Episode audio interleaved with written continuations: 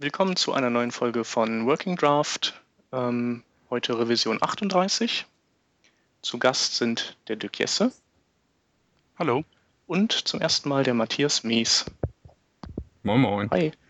Ähm, ja, mein Name ist Christian Schäfer, auch Shep genannt.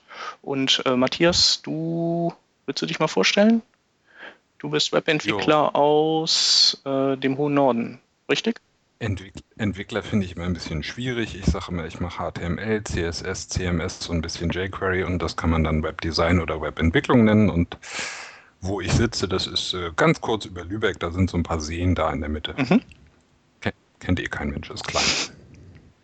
Ja, aber hört sich idyllisch an, auf jeden Fall. Das ist es. Und ja, Dirk, du bist äh, Autor des YAML-Frameworks ähm, und ja, ähm, Web-Architekt, Freizeit-Web-Architekt. Ja, so ist es. Äh, ist Freizeit seit mehreren Jahren und wird es wahrscheinlich auch bleiben. Ja. Du bist jetzt in Berlin. Ja. Genau, und man trifft dich auch bei in Berliner Web-Stammtischen. Ähm, in dem jetzt seit einem Dreivierteljahr sich entwickelnden, ja, sehr gern. Mhm. Also immer dazukommen und am besten gleich noch eine neue Location vorschlagen. Die letzten, die wir hatten, waren immer sehr laut und vor allen Dingen mit jetzt so acht bis zehn Mann sind wir jetzt langsam an die Grenzen dessen gestoßen, ja. wo, wo, man sich immer vernünftig aufhalten kann. Ja. ja, aber es ist auf jeden Fall schon mal eine gute, gute Menge Leute, da kann man schon mal was machen. Ne? Macht Spaß, ja. Cool.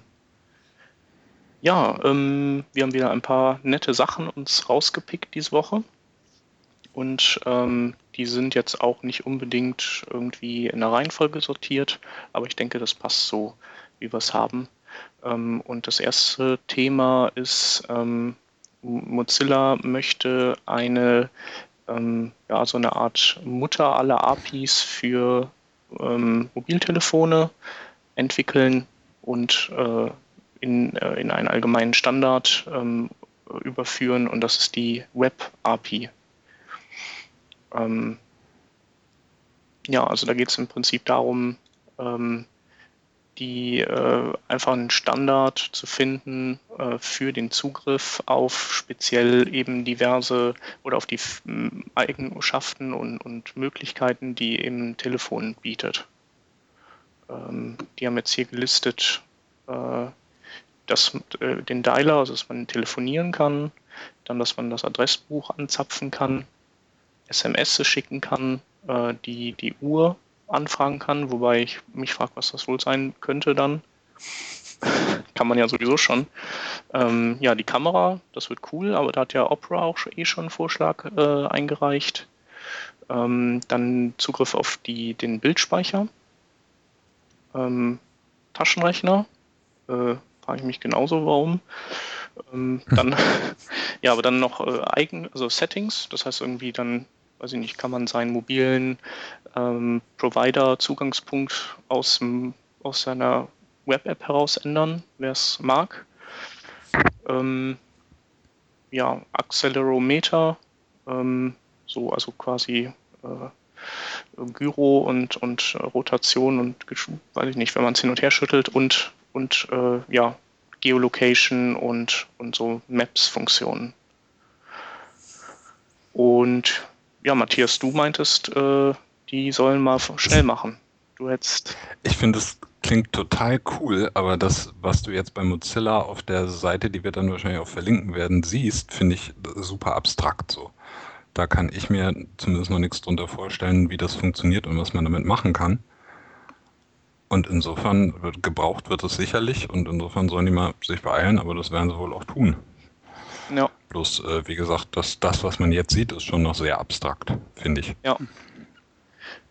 Also sie wollen ja schon schnell machen. Zumindest äh, ja. äh, wünschen sie sich das. Und äh, die sagen hier, dass sie, ähm, wenn es geht, in drei bis sechs Monaten schon äh, ja, im Prinzip durch sein wollen damit.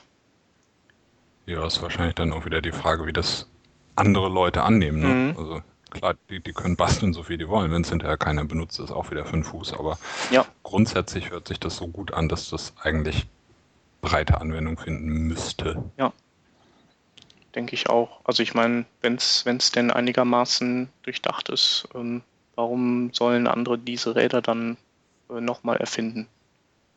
Können es dann übernehmen. Also ich frage mich halt schon, wie das dann sein wird, ob die dann sagen, okay, ähm, ähm, Opera hat ja schon Zugriff äh, oder einen Zugriffsweg für die Kamera, ob die dann sagen, okay, das, das übernehmen wir dann. Oder ob die dann wiederum sagen, äh, not invented here und deswegen hm. müssen wir das irgendwie nochmal äh, separat standardisieren. Ich gucke gerade mal die. Da kommt, auch ja. da kommt auch bestimmt noch einer um die Ecke und hat ein Patent auf irgendwas. Das sowieso. Ja, ja. wahrscheinlich Apple. ähm, ich habe mal gerade geguckt, äh, ob die da vielleicht sogar die Opera-Implementation erwähnen, weil die haben dann Wiki auch dazu und aus dem Wiki heraus kann man dann wiederum diese Unter, Unter-APIs alle einzeln anspringen. Aber die bestehen, glaube ich, momentan aus nichts anderem als äh, eine Art ja, äh, Feature Request oder Bug Report ähm, in, in deren Bugzilla. Also und da wird allerdings auch dann äh, nichts von wegen äh, Opera erwähnt oder so. Äh, ist aber nur, ich habe es nur mit Steuerung F gesucht. Ja. Aber grundsätzlich ist es ja, ist es auf jeden Fall cool, wenn es das gäbe. Also auch wenn es vielleicht keiner nutzt später, ist es immerhin, äh, erhöht das die Anzahl Möglichkeiten, die man so hat. Warum soll das keiner nutzen? Weiß ich nicht. Also das sieht ja aus wie ein Rundumschlag hier eigentlich, was sie haben wollen. Ja. So schön in einer knapp, knackigen Liste zusammengefasst. Ähm, also ich denke, wenn sie dahin wollen, dass man wirklich äh, Web-Apps als Konkurrenz zu einer nativen App hinkriegt, äh, dann, dann brauchen sie das ja, weil das sind ja alles Sachen, wo du mit nativen Code äh, in der Regel Zugriff kriegst. Mhm. Ja, ja, oder über so Krücken wie äh, wie PhoneGap oder Titanium oder sowas, die dann so eine ja. Art künstliche APIs genau. dafür bereitstellen.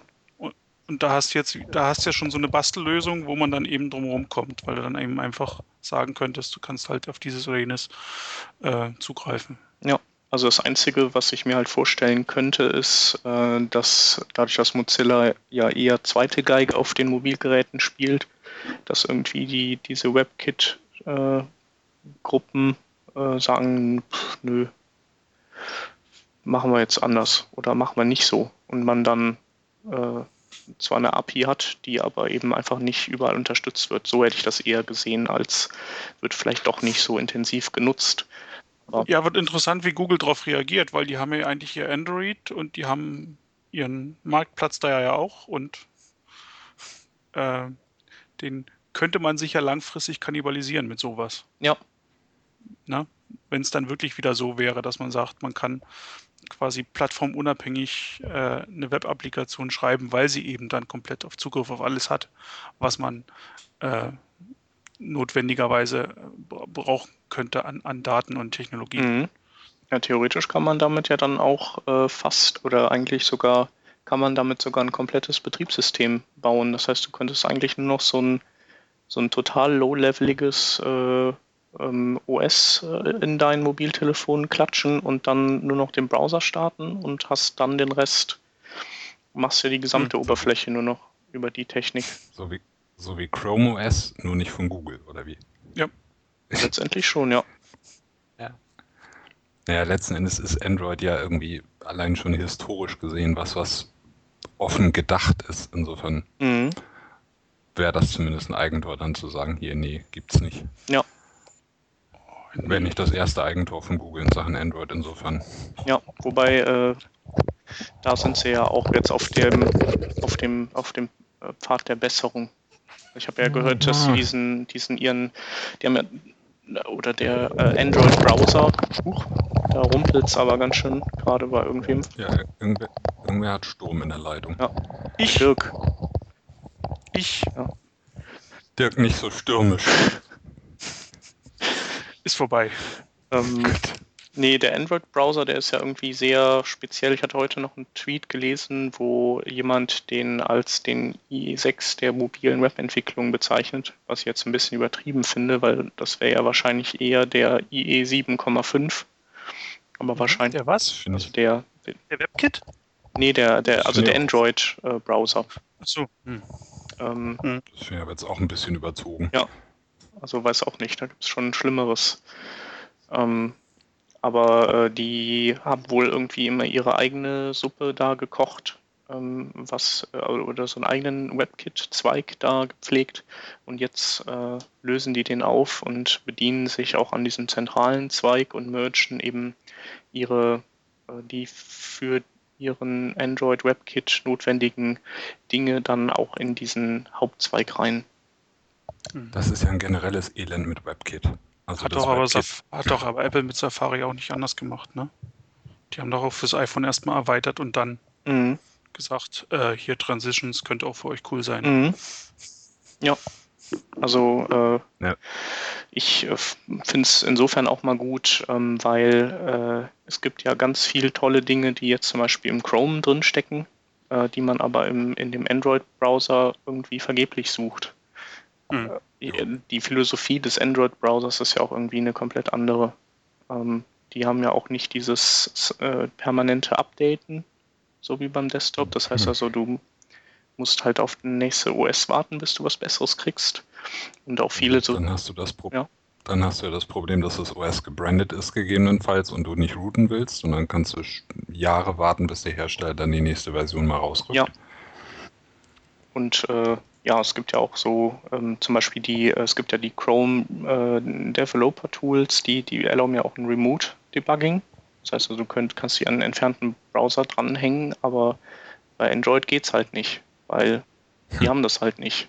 Ähm, und da wäre es eigentlich sinnvoll. Also was soll ich mich an irgendeine so Gurke, die jetzt auf einer anderen Ecke des Zimmers steht, dranhängen? Da kann ich auch mal rübergehen. Aber äh, auf den Mobilgeräten gibt es keine Dev-Tools und selbst wenn es die gäbe, wäre der Bildschirm zu klein, als dass ich da irgendwas mit anfangen könnte. Mhm. Aber das ist, glaube ich, alles nicht Android äh, äh, zentriert. Also da gibt es, glaube ich, hier von Peter Paul Koch, der macht da seit Jahren hier so eine Browser-Tests, auch mit Mobilgeräten. Der hat auch so eine schöne Übersicht da gemacht. Also äh, WebKit auf ist das mittlerweile auf zig Mobilgeräten Mhm. drauf. Ne? Und WebKit ist lange nicht gleich WebKit. Nee, das ist eh klar. Ne? Das ist ja schon auf dem Desktop nicht so. Ja. Da haben wir doch neulich erst irgendwas gehabt mit, äh, hier, wie heißt es, Text Rendering Optimize Legibility im, äh, im WebKit. Wenn du das da auf HTML legst, kriegst du teilweise ganz merkwürdige Darstellungen im Zusammenhang auch mit Webfonts. Im Safari kein Problem. Und da finde ich immer, das ist kein Zustand, aber es ist offensichtlich nicht zu vermeiden. Aber wenn schon irgendwie im Prinzip ein und dieselbe Rendering-Engine nicht gleich reagiert, Mhm. das ist ja, also, naja. Ja, ja, oder Safari hat ja Ja. irgendwie seine, äh, Safari hat eine integrierte, glaube ich, Schriftglättung, ne? Und der Chrome nutzt ja noch das Mhm. alte GDI ClearType und äh, ja, Firefox und IE9 dann das neuere Direct Write ClearType auf den Windows-Plattformen und dann hast du da auch schon irgendwie unterschiedliche Anmutungen. Irgendwann haben wir mal einen funktionierenden Internet Explorer, mit dem wir keinen Ärger mehr haben und der auch weit verbreitet ist. Und dann ärgern wir uns über sowas rum. Wahrscheinlich. Wusstet ihr übrigens, dass äh, wenn äh, eine Schriftenglättung äh, bei einem TrueType-Font nicht funktioniert äh, auf alten Windows mit dem, Clear, mit dem alten GDI ClearType, dann kann man äh, umstellen auf, ähm, ich glaube, OpenType-Fonts. Nee, wie waren das? Auf jeden Fall die, die auch für den Druck benutzt werden und da steigt dann ClearType aus. Das kann das irgendwie nicht. Diese, die kann nur TrueType verarbeiten. Und dann hast du aber, äh, dann schaltet der um auf so eine, ähm, eine mm, Grayscale-Kantenglättung. Und dann ähm, glättet der in alle Richtungen, also nicht nur in der horizontalen, sondern auch in der vertikalen, was halt GDI ClearType nicht kann. Das klingt so, als wäre es OpenType. OpenType. OpenType hat ja lauter so kleine versteckte Funktionen, die nicht genutzt werden. Hätte, glaube ich, auch grundsätzliche Unterstützung für Ligaturen, aber das funktioniert überall nicht oder irgendwie sowas war da. Ich hatte das mal bei TypeKit gelesen, dass die bestimmte Schriftarten nicht als TrueType ausliefern, weil die dann, äh, zumindest wenn sie größer dargestellt werden, besser geglättet werden. Mhm. auf jeden Fall sehr abgefahren. Die werden es wissen. Ja. Okay. Ähm, dann ähm, hüpfen wir mal zum nächsten Thema. Und zwar äh, kam ja des Öfteren mal in letzter Zeit das Thema Shadow DOM auf. Ähm, das ist, äh, ist ja im Prinzip so eine Art ähm, gekapseltes äh, DOM in Elementen drin, meistens in so Formularelementen. Äh, zum Beispiel äh, könnte, also ein Beispiel wäre, du hast einen Date Picker äh, als Formularelement und dieser Kalender, der aufgeht, der ist ja nirgendwo existent in deinem, in deinem DOM-Baum. Also hast ja nur dieses Input da, aber tatsächlich ist der schon aus HTML-Elementen aufgebaut und die stecken eben in einem Shadow-DOM, in einem versteckten Mini-DOM, was, was halt in diesem Input drin hängt. Und äh, das, das gibt es äh, zum Beispiel das, im Firefox ist das dieses Progress-Element ist ein Shadow DOM, im, im WebKit nicht. Äh, dafür ist im WebKit wieder anderes ein Shadow DOM und ähm, ja, das weckt äh, Begehrlichkeiten, weil man halt sagt, okay, eigentlich ist es ja DOM und irgendwie wäre es ja cool, wenn man da doch dran käme und das stylen könnte, ähm, aber es gibt halt einfach noch keinen Standard für sowas. Ja, das Interessante wäre vor allen Dingen, dass man überhaupt erstmal sich einigt, was man da als DOM, Shadow DOM nimmt. Ne? Also es, da es im Moment man ja nicht rankommt, macht ja jeder Browser im Prinzip, was er gerne möchte in dem Bereich. Mhm. Ähm, und bevor man sich äh, einigt, wie man stylt, wäre es ja auch ganz sinnvoll, sich zu einigen, äh, was denn überhaupt dort als DOM benutzt wird. Mhm. Na, also welche, was für Elemente da drin sind. Prinzipiell wäre das, äh, denke ich mal, eine richtig coole Sache, äh, wenn man äh, auf Applikationsebene, also jetzt hier mit JavaScript, wenn man wirklich neben dem DOM noch so ein Shadow DOM hätte, wo man äh, sich auch selber reinhacken kann äh, und eigene Sachen bauen mhm. oder eigene Sachen da reinflanschen, weil dann, ja. ähm, das ist ja immer sowas, wenn du, wenn du quasi in einem bestehenden äh, Webseite oder einen bestehenden HTML, CSS-Konstrukt da irgendwo noch neue Elemente reinbaust, ähm, dann bist du ja ganz schnell dabei, dass du, dass du irgendwelche Abhängigkeiten kriegst, ne? oder ne? Mhm. weil das geht damit los, dass du nicht irgendwo einfach neue Elemente im Layout generieren kannst, weil eben von da schon irgendwelche Eigenschaften drin sind, die deinen eigenen Wünschen zuwiderlaufen. Ne? Wenn da jemand eine Positionierung schon drin hat von einem Elterncontainer, dann kommst du ja quasi davon nicht weg. Ja. Nur weil du da rein willst. Und mit dem Shadow DOM kannst du wirklich quasi komplett unabhängig von, von dem, von dem Autoren CSS und, und dem, was da sonst so äh, die Seite beschreibt, äh, komplett eigenständige Sachen reinbauen, die dir wiederum auch niemand kaputt machen kann. Das ist manchmal ganz hilfreich. Ja. Aber ich glaube eben auch, das ist noch ein bisschen, bisschen entfernt. Aber wäre schön, wenn es käme. Bitte, bitte. Ja, ähm, also vorgesehen ist, also äh, vorgesehen ist ein Standard, der heißt Web Component Model und ähm, der kümmert sich eben um diese Standardisierung. Also ähm, der beschreibt, wie man sowas selber anlegen kann. Also zum Beispiel der Alexander Farkas, der hier diese ähm, HTML5 ähm, Polyfill-Bibliothek hat. Ähm, für den Web die WebShims. Genau, für den wäre das ja auch super Sache. Ja, für den wäre das bestimmt super interessant. Also weil er dann seine Dinger da, ähm, ja okay, nee, eigentlich gut, sagen nee, wir doch, mal, so. es wäre interessant, aber die Browser, die er natürlich ansteuert, die können es ja eh nicht. Aber so grundsätzlich, sagen wir mal, wenn er einen Wunsch frei hätte, was er den Browsern nachträglich noch irgendwie an Fähigkeiten geben wollte, dann würde er wahrscheinlich dieses Web Component Model sich.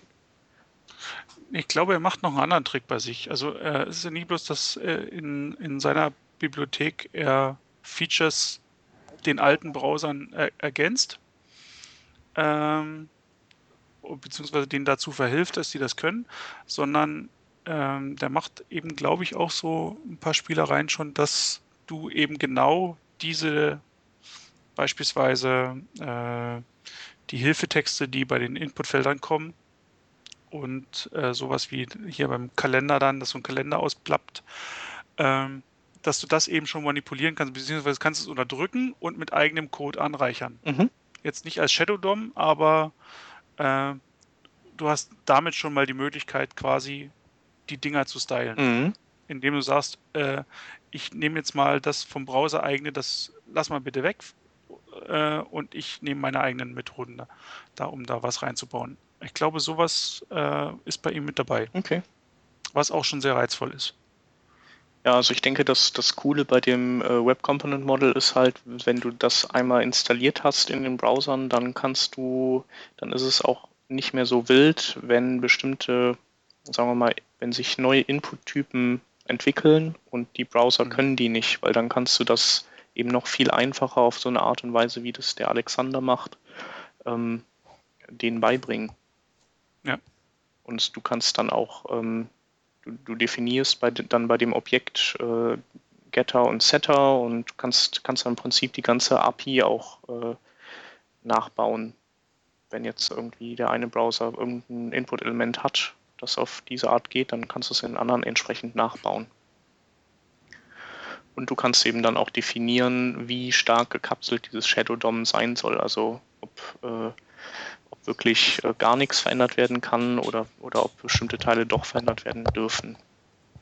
Hm. Nein, nee, das also ich denke wirklich, also der erste Weg schon mal wirklich überhaupt rankommen. Ich weiß gar nicht, nee, im Moment glaube ich ist es noch nirgends. Ähm, also ja, aber selber eben nicht. Ne? Ja. Also das ist, das ist schon was Reizvolles, äh, selber Elemente generieren zu können, die so komplett unabhängig sind von dem, was schon auf der Seite ist. Mhm. Ja, die so in, im eigenen Scope drin hängen quasi. Genau. Ja. ja, das ist schon cool. Ja, mal sehen. Also äh, Chrome wird wahrscheinlich ähm, wieder der erste Browser sein, der das irgendwie hat, beziehungsweise die WebKits. Ähm, mal sehen, was das gibt. Ja. Ähm, dann hast du einen super Artikel ausgegraben. Dirk. Und Chris. Ähm, liegt schon 14 Tage zurück. Mhm. Oder? Nö. 15.8. Naja, fast. Doch. Ja. Ähm, bei Chris Heimann im Blog. Äh, der da so ein bisschen drüber nachgedacht hat und äh, dazu was geschrieben hat, wie denn unsere Best Practices aussehen und äh, wie die im Moment gelebt werden, beziehungsweise ob das, was wir so in den letzten Jahren erzählt haben, wie man so sinnvollerweise äh, Webseiten baut, mit, dass man Struktur und Präsentation und Verhalten und sowas voneinander trennt, ähm, wie sinnvoll das gerade noch ist, beziehungsweise welche Sorgen er gerade damit hat. Und ich, äh, hochgekommen ist es, denke ich mal, mit den in den letzten Jahren oder im letzten Jahr äh, massiv angestiegenen Anzahl von HTML5 und äh, vor allen Dingen HTML5-Demos. Äh, ich kann mich erinnern, wo man regelmäßig erstmal nachgeguckt hat, ist da denn überhaupt außer dem Doctype noch irgendwas HTML5 oder ist es in Wirklichkeit ein CSS3-Demo? Ähm, und in dem Zusammenhang eben hat er dann wirklich am Ende des Artikels, also der ist ein bisschen länger, man sollte ihn aber wirklich bis ans Ende lesen, äh, ein paar recht interessante Fragen gestellt, die man wirklich nachdenken muss, weil man eben äh, früher war das also recht einfach. Du hast HTML ist klar, bringt die Struktur und nachdem wir das mit den Tabellen alles wieder aus den Köpfen raus hatten, war, war, es dann eben auch irgendwann so weit, dass man sagt, okay, HTML und Semantik und ist ganz wichtig und deswegen machen wir das und wir machen jetzt da keine Präsentation rein, dafür gibt es CSS. Äh, und als man das im Kopf drin hatte, dann hatte man, okay, wenn man jetzt sieht, diese Seite ist erstmal logisch aufgebaut, wird jetzt irgendwie gestylt und wenn jetzt irgendwas dynamisch auf der Seite geändert werden muss, dann gibt es eben JavaScript. Und das war bis so vor zwei, drei Jahren, denke ich mal, recht sauber hat man das durchziehen können. Ähm, hat das alles gepasst. Ähm, jetzt gibt es mit HTML eine ganze Menge neue Elemente, mit JavaScript neue APIs und mit CSS3 eine ganze Menge neue Gestaltungsmöglichkeiten. Und da, sind, da kommen so verrückte Situationen wie eben beispielsweise so Animationen. Ne? Mhm. Ähm, ich kann eben eine Animation mit CSS machen. Ich kann aber die Animation genauso gut mit JavaScript machen. Ich kann mir überlegen, ob ich die Elemente, das, was ich animieren will, bringe ich es im HTML mit, äh, lege ich es per JavaScript dynamisch an oder mache ich es mit CSS, indem ich äh, so eine Pseudo-Elemente mit Before und After generiere. Und dann darf ich mich jetzt noch entscheiden, ist das jetzt Präsentationslayer oder ist das der Verhaltenslayer? Na, also wo packe ich es jetzt überhaupt noch rein? Mhm. Na, und ähm, da, wenn man sich so eine Sache, er hat noch eine ganze Menge mehr Fragen, äh, wenn man sich da aber so ein bisschen den Kopf jetzt drüber zerbricht, welche Technik man jetzt wie nimmt, ähm, dann wird man, ja, kommt man sehr schnell dazu, dass dieses ganze, diese ganze Logik, wie wir es früher hatten, äh, so ein bisschen aufgebrochen scheint und er eben auch dann äh, es geht ja so, so ein ganz kleines bisschen Rent ist, glaube ich, dabei. Ich glaube mhm. auch, ja. Ähm, das eben, also aktuell ist es einfach so, die Leute krachen einfach nur Feature, Feature, Feature da irgendwo rein, machen eine coole Demo und wie der Code hinten drin aussieht, ist den neuesten Leuten in der Regel vollkommen egal. Hauptsache, es, die schicke neue Technik wird präsentiert. Ähm, und das sieht so aus, als ob man wirklich in den nächsten Jahren jetzt erstmal wieder lernen muss, mit diesen ganzen neuen Techniken vernünftig umzugehen. Na? Äh, natürlich ist es schön, wenn man sage, die Animation ist verhalten und deswegen müsste es eigentlich JavaScript machen, aber dummerweise das, was per CSS animiert wird, haben wir jetzt zumindest auf den Desktop-Browsern jetzt auch noch Hardware beschleunigt. Das heißt, wir kriegen es ruckelfrei. Mhm. Also will ich es lieber da machen und wie und wie und ähm, das ging, glaube ich, vor, vor ein paar Jahren los, als es mit den runden Ecken anfing. Ne? Äh, 50 gibt es so schöne Listen, 50 verschiedene Varianten, runde Ecken zu generieren. Äh, eine davon war mit JavaScript, wo Leute da teilweise ein Pixel große Elemente generiert haben, um da ne, mhm. ja, das ist kreisrunde Ecken zu generieren, wo du, gesagt, wo du deinen Kopf gegriffen hast, was das soll. Auch ganz ohne JavaScript gab es ja so Geschichten mit irgendwie dann irgendwie fünf oder vier leere B-Elemente für oben links und vier für oben rechts und dann ja. irgendwie die grausam. Hat ja Google, glaube ich, auch ja. gemacht, oder? Ich meine, Google wird das. Google hatte, hatte da was mit dieser Ein-Pixel-Ecke, ja, da ja. war was. Ja, dann hat man mit CSS3 äh, im letzten Jahr, glaube ich, da ging so, war so der Hype, dass man alle Browser-Logos mit CSS3 only ja. gemalt hat. Ähm, Ganze Icon-Sets, ne? In ja. Social Media Icon-Sets in CSS3 gebaut. Mhm. Ach, da, da gab es so eine, so, eine, so eine, da hat noch jemand so richtig viel. Nicholas so Gallagher 30, war das. 30, 40 kleine Icons ja. da gemalt, wo man wirklich sagt, oh, hallo, äh, es ist schön, dass es geht, aber ist es denn auch sinnvoll? Nö. Ja, also, weil Nicholas Gallagher, glaube ich, so ein Typ ist, der macht das nicht, weil es sinnvoll ist, sondern der will spielen. Ja. Na, der hat ja auch äh, seitenweise Demos mit Before-After-Elementen, wo, finde ich, tolle Sachen bei sind, aber wo man auch immer fragen kann, ist das sinnvoll? Ja, wobei in dem Fall, er bleibt ja, äh, ja, ich glaube, da ist, man kann sagen, der Benefit von sowas wäre vielleicht, ähm, dass man, dass man eben nicht keine Pixel mehr übertragen muss, man spart Bilder und all sowas. So, da könnte man noch hingehen. Allerdings ähm, na, das, da, da muss man ja aufpassen. Also genau das ist der Punkt, denke ich mal. Äh, es gibt doch diese schöne CSS3-Galerie mit den, mit den Hintergründen. Diese so, Patterns, meinst ja. du? Diese Pattern-Galerie mit den kreisrunden Hintergründen. Ja. Das ist ja, das ist eine der schönen Sachen, wo wirklich unten drunter steht, äh, wir nehmen hier nur auf, wo du auch wirklich nachweist, dass dein CSS-Code von der Bytegröße kleiner ja. ist als das, wie man, als wenn man es mit einem Ping erzeugen würde. Klar. Na? Ähm, ja, das ist nicht da unbedingt bei all den Icons gesichert von ihm, aber er schreibt ja auch, dass es ein rein experimentelles Ding, also nur weil er da Bock drauf hatte. Nee, aber das sind eben so eine Beispiele, wo man, sagen wir so, mit so einen kleinen Spielereien hat es eben jetzt angefangen und jetzt die Technik geht ja immer weiter und die Spielereien werden auch immer größer. Äh, jetzt machen wir 3D mit 2D-Animationen. Mhm. Und das fängt ja auch schon früher an. Du hast ja ganz viel Kram in, in CSS 3, wo du, das ist so ein bisschen wie Star Wars. Das ist der, der einfachere Weg. Ja. Es ist einfacher, die Animation in CSS 3 mal eben, da ist auch irgendwie die, weiß ich nicht, die Einstiegsschwelle ist ja schon geringer. Leute, die sagen, nee, JavaScript gehe ich nicht bei, das ist ja richtiges Programmieren, aber jetzt kann ich es auch in CSS 3 machen. Mhm. Grundsätzlich nicht so ganz äh, verkehrt gedacht, aber hinzu kommt ja auch noch, dass diese alles, was in CSS 3 mit Animation zu tun hat, ist ja auch so, äh, da bist du ja ganz schnell wieder bei uralten GeoCities-Seiten, wo alles blinkt und sich bewegt. Wenn du zu viel damit machst, wird, geht es ganz schnell nach hinten los. Das muss man alles, äh, finde ich, sehr dosiert einsetzen, gerade so Transitions und auch relativ kleine Sachen. Das, das wird schnell blinkend und bunt. Und das ist, äh, das ist dann halt, ja, die Frage ist halt, wann, wann nimmt man es als CSS3, wann ist es okay ja. und wann eben nicht.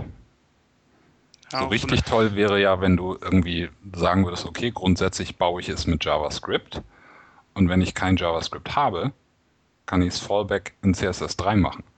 Hm. Weiß ich das gar nicht. Ich also ich würde es vielleicht so trennen, dass äh, Dinge, die für die Funktionalität irgendwie von denen Funktionalität abhängt, dass, dass die vielleicht, also nee, eigentlich, ich glaube, man sollte alles mit CSS3 machen, weil es einfach äh, effizienter ist ähm, und, und, und, muss vielleicht einfach sagen, okay, ähm, ich, ich kann das irgendwie nicht so starr sehen, sondern ähm, letztendlich gibt es ja auch Dinge wie diese Animationen, die so in, in mehreren Welten gleichzeitig zu Hause sind. Also es ist ja schon äh, Präsentation. Äh, es ist auch Verhalten, aber es ist kein Verhalten, das äh, kritisch ist für die Anwendung selbst.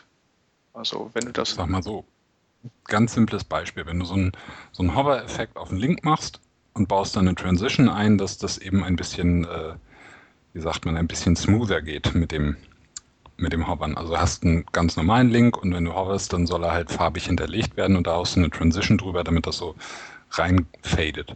Das finde ich okay in CSS3. Was wäre da denn ein Beispiel, wo CSS3 äh, fehl am Platz wäre? Da fällt mir nämlich jetzt direkt keins ein, also weil ich finde, das ist irgendwie alles Präsentation. Ja, es gibt so ein paar Geschichten, finde ich, mit äh 3D-Animationen. Ja, aber es ist ja auch eine, also Präsent eine Präsentation von Inhalten ja. auf dem Bildschirm in einer gewissen Art und Weise. Ja, natürlich, aber dafür gibt es sowas wie Canvas oder SVG. Mhm. Na? Und man kann natürlich äh, ein paar HTML-Elemente, die naturgemäß nun mal rechteckig sind, pervertieren und die jetzt irgendwie transformieren und sonst was, um daraus das Gefühl zu machen, äh, man zeigt jetzt hier was äh, in 3D nur mit CSS3.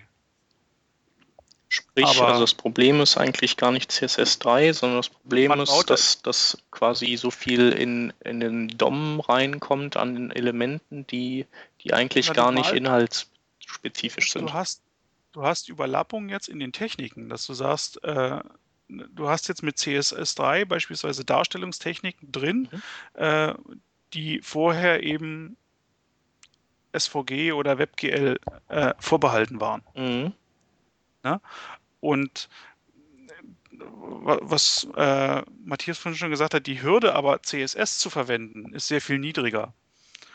Äh, WebGL schreibe ich ja nicht einfach so, da muss ich wieder JavaScript schreiben. Ne? Ja, und Shader und so weiter und so fort. Genau. Äh, aber du fängst auf einmal an, mit, mit, mit, mit HTML-Elementen irgendwelche sinnlosen Elemente herzustellen und in den, ins DOM zu schmeißen mhm. und die irgendwie zu animieren, nur um dann drehenden Würfel in der einfachsten Form hinzukriegen. Okay, aber dann ist das ja? Problem ja eigentlich wirklich eher die Tatsache, dass das CSS3 immer nur funktioniert, wenn entsprechend DOM-Elemente vorhanden sind und das ist, man kann dann das, das so sagen, dass ja. es dann okay ist, wenn man sowieso schon vorhandene DOM-Elemente einfach ein bisschen so ein bisschen Zucker draufhaut. Aber dass, wenn man irgendwie ähm, DOM-Elemente baut, ja weil man sie, weil man gerade ein paar zu wenige hat und die aber eigentlich sonst inhaltlich nie eingebaut hätte, dass das irgendwie so ein, ein doofer Nebeneffekt ist. Oder? Ja, es ist ja immer noch Schwachsinn, wenn da kein nichts. Also es kann immer noch Blödsinn sein. Äh, musst ja immer noch an den denken, wir bauen die Inhalte in der, im HTML ja auch für die Leute, die es jetzt nicht sehen, sondern vielleicht nur hören oder lesen. Was sollen die mit diesen Elementen? Naja. Um Gottes Willen, wenn da auch noch was drinsteht. Na? Also. Genau, aber das Problem sind ja eigentlich die HTML-Elemente, die sinnlosen und gar nicht so die sinnlose, das sinnlose CSS3. Ja, also es ist einfach nur, äh, man wird dann irgendwann mal gucken müssen, nicht weil man alles mit allem kann, macht auch alles mit allem Sinn, ne? sondern dann eben dann doch wieder mal das Maß finden, zu sagen, bestimmte Sachen macht man halt mit Technik A, auch wenn sie mit B, C und D äh, vielleicht in irgendeiner Form auch hinzuhacken sind. Aber ähm, also das ist was, da muss man sich, glaube ich, noch finden. Auch das Canvas-Element ist eben, ne, es ist schön, es ist eine Leinwand, aber die ja seit mehreren Jahren geht jetzt die Diskussion, dass Canvas, alles, was man da reinschreibt, ist halt nur ein Bild. Das ist per Definition äh, im Moment noch nicht zugänglich. Ne? Für niemanden, weil es eben nur eine gemalte Leinwand ist. Ja. Äh, was was mache ich, wenn aber JavaScript mir beispielsweise wegfällt und ich gar nicht mehr malen kann? Dann stehst du vor der Leinwand und hast keinen Pinsel. Mhm. Da stehst du vor einer weißen Wand, genau. Ja. Aber das ist ja Ein eh die Frage, Beispiel, kann, ich, ja. Na? Mach du mal. Also, schönes Beispiel finde ich hat. Also Canvas. Schönes Beispiel finde ich hat. Dirk. Ja, nee, ich bin nur still. Ich finde ein schönes Beispiel hat Chris selber hier drin. Das ist diese, diese Dropdown-Menü-Geschichten, wo du früher Suckerfish hattest und dann ging das los mit CSS-Only Dropdown-Menus. Und ja. sowas siehst, siehst du halt auch jetzt, klar, es sind Demos, aber du siehst es an jeder Ecke. CSS Only, was weiß ich. Ich wüsste jetzt kein konkretes Beispiel, aber ich bin mir sicher, irgendwer da draußen hat eine CSS Only Lightbox gebaut. Doch, die gibt es auch. Ja, das ist auch, auch bei diesen hm? CSS Only Dropdown-Dingern, ne? die, die gibt es ja jetzt schon. Äh, jeder Web, jeder Neuling, der anfängt äh, mit HTML und CSS, äh, sieht, okay, Dropdowns sind cool, will ich haben. JavaScript mhm. kann ich nie, ich will was CSS-only haben. Ja. Äh, was heißt das? Äh, die Dinger funktionieren immer nur mit Hoover. Ja. Die funktionieren also auf, auf keinem Gerät, wo, ich keine Maus habe. Was soll das? Touchscreens. Ja, wie, da gibt es kein Hoover-Event. Ja, eben. Also wie soll ich die Dinger da bedienen? Na? Aber wie würde es denn mit JavaScript dann äh, laufen? Na, mit, mit JavaScript hast du deine Events. Ja, ja, klar, aber. Da, da, da hast du dein, da hast du dein Maus in und Maus out und deine Touch-Events. Damit kannst du die, die, diese ganzen Sachen abfangen und kannst Click-Events draufstellen. Du kannst ja, du kannst ja auf dem Touchscreen problemlos sagen, äh, bei Click das nächste öffnen und nicht bei Hover. Ähm, okay, aber du könnt, hast ja auch noch äh, Fokus, hast du ja auch noch. Hilft das nicht? Ja, aber Fokus ist wieder eigentlich für die Tastatur ja da. Hm, okay. Na? Na? Also, das ist dieses Dilemma dann bei CSS Only. Das, das ist zwar schön, das ist, äh, es ist die Illusion von, es geht ganz einfach und wir können alles mit CSS machen. Äh, in Wirklichkeit machst du aber an dieser Stelle Blödsinn. Äh, unter Umständen, weil es eben auch schon früher hieß es, äh, eine Navigation, ein Dropdown, äh, wenn man es denn möchte, das ist schon irgendwo verhalten. Man kann das mit JavaScript machen und damit die Qualität der Seite äh, verbessern, weil man eben sehr viel einfacher daran kommt.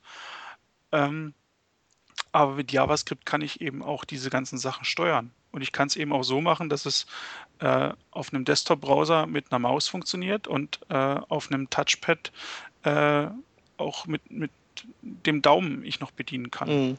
Ein, gibt ein interessantes Beispiel, also vor einiger Zeit hier Zeit.de, äh, hier, Nico Brünjes hat er darüber geschrieben, ne? mhm. äh, wie sie Zeit.de umgebaut haben. Äh, es gibt nun mal Sachen, da macht JavaScript durchaus Sinn. Ne? Auch wenn man mit CSS für den Desktop das optisch gleiche Ergebnis hinkriegt. Vielleicht sogar einfach, weil man eben sich mit JavaScript nie auseinandersetzen muss. Aber man hat eben dann auch an viele andere Sachen unter Umständen nicht gedacht. Ja. Aber gut, das ist halt auch wieder ein Punkt, den ich gar nicht unbedingt, den würde ich auch nicht den neuen CSS-Möglichkeiten anlassen, anlasten, sondern das ist einfach, da, ich glaube, das sind so Überlegungen, die, die halt Leute machen, egal ob es diese CSS-Möglichkeiten gibt oder nicht. Also du kannst ja auch hingehen und das kombinieren. Du kannst ja einfach sagen, okay, on, ähm, on Click Klasse drauf, on, mhm. on Mouse Out Klasse weg und dann kombinierst du das einfach mit einer Transition und dann hast du eigentlich ein schön so das Beste aus beiden Welten. Ja, ja. Aber das ist ja, da brauchst du ja eben JavaScript. Und damit du einfach so, damit du es in drei Zeilen machen kannst, musst du ja auch noch mit irgendeiner Bibliothek erstmal äh, nach der Seite werfen. Mhm. So mit nativen JavaScript schreibt man ja doch ein bisschen mehr. So, und das Ding, dass irgendjemand probiert, ob es geht, das wirst du ja immer haben. Egal mit welcher Technik, es wird immer irgendjemand geben, der sagt, und jetzt gucke ich mal, ob das auch ohne das zu machen ist. Das ist ja auch grundsätzlich gut. Ja. Na, ne, aber so also Mozilla hat ja auch beispielsweise, ne, die haben noch ihren Editor, Bespin. Mhm. Der war doch komplett in Canvas umgesetzt. Ja. ja. Wenn ich mich richtig erinnere, ne? Ja. Äh, ist, ich weiß nicht, das Ding, machen sie das noch weiter? Ich glaube nicht, ne? Mm, das heißt, glaube ich, jetzt irgendwie, ich glaube, das heißt es nicht irgendwie anders jetzt. Ich, ich genau. weiß nicht, ob es anders heißt oder ob es noch weiter entwickelt wird. Aber das ist eben auch so was, was das ist jetzt du bist, du, du malst auf eine Leinwand, ne? Du hast da nicht wirklich mehr, äh, also du siehst und du malst ein Bild für den Nutzer. Du hast da nichts mehr, wo du hinten, wenn du dir nicht selber Mühe gibst, zu Programm, das entsprechend nochmal komplett vorzuhalten, äh, nicht zwingend auch nur eine sinnvoll auswertbare Information für jemanden, der nichts sieht. Bespin hieß übrigens erst Skywriter und ist dann zusammengeschoben worden als Teil des Ajax.org Cloud9 Editors. Ah ja, genau, so hieß der jetzt. Stimmt, der ist ja jetzt, das ist ja auch der, der bei GitHub läuft. Da kann man jetzt ja auch live coden, wenn man möchte. Ist da, Best, ist da Bestpin drin? Äh, da ist diese Cloud9 IDE ja. 0.2 irgendwie integriert worden. Ja, ja, aber ich dachte, die hatten einen Editor. Ja. Ich dachte, Cloud9 hat CodeMirror drin. Okay. Also laut mozillalabs.com habe ich hier gerade offen, haben sie das äh, Bespin-Projekt erst umbenannt in Skywriter und dann mhm. eben in dieses Cloud9-Ding. Ah ja, ah, okay. Es merged with genau. Ace. Ach ja, genau, Ace hieß dieser ja. Teil von. Mhm. Mhm. Ja. Ähm. Ja, dann das, ähm, wird uns, glaube ich, noch eine Weile. Äh, ja, aber du hast auf jeden Fall recht. Die neuen Techniken, die da, da muss man einfach ähm, wieder neue, auf neue Dinge achten. Oder neue, neue, ähm, weiß ich nicht, so sich Checklisten machen, was man hinterfragen muss. Ne?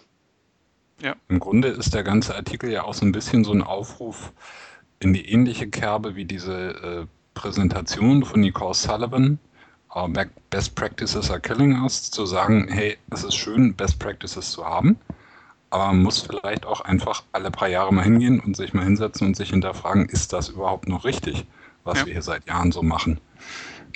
Oder muss man das mal überdenken und muss man mal sagen, Mensch, klar, das haben wir jetzt fünf Jahre so gemacht, aber fünf Jahre im, im Web, das ist ja wie Hundejahre. Ähm, da muss man vielleicht mal gucken, ob mittlerweile was anderes gültig ist. Ja. Das ist für mich so das was er auch versucht zu sagen. Da ist wahnsinnig viel drin in dem Artikel, unter anderem allein deswegen lohnt er sich schon zu lesen. Diese äh, schöne Geschichte der Webstandards, die er da mal kurz abreißt mit äh, The Gospel of Seltman und so, ist einfach nur auch lustig. Und jo, wie gesagt. Und treffend illustriert. Ja, super illustriert, aber das ist ja immer bei Chris. Ja. Hat immer den Schalk im Nacken sitzen. Ja, ist halt, das ist glaube ich auch wichtig, sonst wird das äh, arg schnell tröge. Und die Leute schlafen dir ein. Was ich noch sehr bemerkenswert fand, ist diese Anmerkung, ähm, Moment, wo haben wir das? irgendwo bei der Google I.O. hätte es einen Vortrag ah, ja. oder was gegeben. Ja, genau, einen Vortrag für ungefähr eine Stunde hat man uns erklärt, wie man ein Element in einen Button verwandelt und es äh, zugänglich hält. Aber es wurde nicht erwähnt, warum man nicht einfach das Button-Element dafür nimmt. Ne? Das ist natürlich auch so ein Ding. Also irgendwas zu nehmen und es so hinzubiegen. Es gibt ja irgendwie zig Geschichten, wo du äh, ganz normale Links, also A-Elemente so aussehen lässt, als wären sie ein Button. Ja, verdammt, dann nehmt doch einen Button. Ja. Was sehr viel häufiger vorkommt, als man denkt, wenn man wirklich anfängt, eine, Web äh, eine Web-Applikation zu bauen. Na, dass man eben genau diesen Status hat, äh, ich brauche hier einen Button, also ich brauche irgendwas, wo ich draufklicke. Ähm, dann reicht ja in der Regel im ersten Ansatz, wo man äh, denkt, man nimmt man einen Link, ne? Mhm. Äh, dann kommt man zu der, dann kommt man zu der Erkenntnis, okay, Link könnte was ganz furchtbar Blödes sein, äh, weil wenn sich da blöd, noch irgendwie ein href-Attribut da drin verirrt oder da eine URL drin steht, dann muss ich ja auch noch darauf aufpassen, dass ich hier so schnell äh, so ein Event Prevent Default dahinterher werfe, damit er das Ja nicht ausführt. Ähm, wenn man das dann geschafft hat, geht es ja dann weiter, dass man sagt, okay, jetzt möchte man den Link vielleicht oder diesen in Anführungsstrichen Button mal eben disablen. Ne? Mhm. Jetzt fängt man an, Klassen zu schreiben, extra Klasse dran zu pappen, dass er jetzt halb transparent und sonst was wird. Das sind ja genau so eine Sachen, die hat das Button-Element eben drin. Ja, und du hast in der Summe auf Deutsch gesagt einen Arsch voll Code dafür geschrieben, dass sich etwas so genau. verhält, genau. wie es wie ein Button. Ja, Völliger Irrsinn. Ja. Und das dann umgerechnet oder hochgerechnet auf die Ausmaße einer etwas größeren Web-App meinetwegen. Uah. Ja. Naja. Und trotzdem wird an die Dinger so oft niemand dran. Ja, ich glaube, das liegt aber daran, dass so Formularbausteine immer so mega ätzend zu ähm, stylen sind. Gibt's viele, ja. ja. Denk ja. nur an hier ähm, Legend. Hölle. Ja, Legend mhm. ist kacke. Äh, Leinheit in Inputs ist der letzte Scheiß. Zumindest in Mozilla. Ähm, gibt immer, oder es gibt ja, also, wenn fast alle Browser sich einig sind und irgendwas schön machen, dann gibt es immer einen, der dann total versagt. Ja, ich sage ja mal, Opera ist der Typ. So, du denkst, es ist alles super und kann so abgenommen werden, dann guckst du in Opera und der findet garantiert noch irgendwas, was gemacht werden muss. Oh. Das ist so. Ja, aber die IEs sind ja auch gut das dabei gut. und so. Ja, es ist ja grundsätzlich auch gut, weil Opera bekanntlich sehr nah am Standard ist und das meistens der ja recht damit hat, wenn irgendwas noch gemacht werden muss, außer dass er halt seit Jahren nicht rechnen kann, aber das ist eine andere Geschichte. Hallo Opera, das, diese Nachricht ist für euch. Ihr ja. habt seit zehn, gefühlten 100 Jahren euren Integer-Bug noch nicht gefixt. Oh. Horror. Bitte, bitte, macht uns ein Weihnachtsgeschenk. Das schaffen die, glaube ich, nicht. Nee, das schaffen die nicht. Irgendwer, ich glaube, Sandra Kallmeier hatte das neulich nochmal auf Twitter erwähnt. Das ist ja auch alles bekannt, aber es wird wohl in absehbarer Zeit nicht. Ja, dann lasst es halt. Dann wundert euch nicht darüber, dass niemand diesen Browser benutzt. Ja. Aber es ist ja auch so, dass Formularelemente gestalten äh, wird ja auch lustig, wenn du dann anfängst, äh, browserübergreifend einen einheitlichen Look und der dann am besten noch ein bisschen anders als äh, vom Browser so gedacht. Das ist, da bist du ja auch direkt in der Hölle. Also es, mitunter ist man ja einfach faul und sagt, komm, wir lassen jetzt jeden Browser jedes Formularelement so rendern, wie er es halt rendert und dann ist gut. Ja. Ähm. Also es ist schon Stiefkind so ein bisschen. Ja. Angeblich ist das, das ja auch der Grund übrigens, warum äh, Mozilla auch relativ langsam ist beim Implementieren von äh, weiteren Formularelementen, weil die einfach irgendwie keinen kein, keinen richtig coolen Plan haben, wie man die dann äh, gestalten soll später über CSS. Die neuen aus die neuen HTML5 mhm, meinst du jetzt? Genau. Hier so ähm, ja, Datepicker und so ein Zeug. Ja. Und blöd ist halt bei zum Beispiel Mozilla, dass die aber dann auch so User-Style, äh, Browser-Style-Sheets haben, die mit Important ausgestattet sind und, und, und dann bestimmte mm. Dinge verhindern und so. Ja. Und dann noch so Sachen wie eben auch Shadow DOM-Elemente, äh, wo der Christoph Zilgens ja irgendwann mal den Trick gefunden hatte, wie man, wie man Buttons ähm, auch im Firefox genauso hoch bekommt wie in den anderen. Mhm weil da irgendwie noch so ein Pseudo-Element drin steckt. Tja, also ich glaube, das wird wahrscheinlich der Grund sein, warum, warum man dann irgendwelche anderen Elemente zu Buttons umbaut, weil es ist erwiesenermaßen ähm, mit weniger Kopfschmerzen verbunden. Ist vielleicht auch einfach so im Kopf drin. Nur, dass du sagst, Formularelemente gestalten ist schwierig.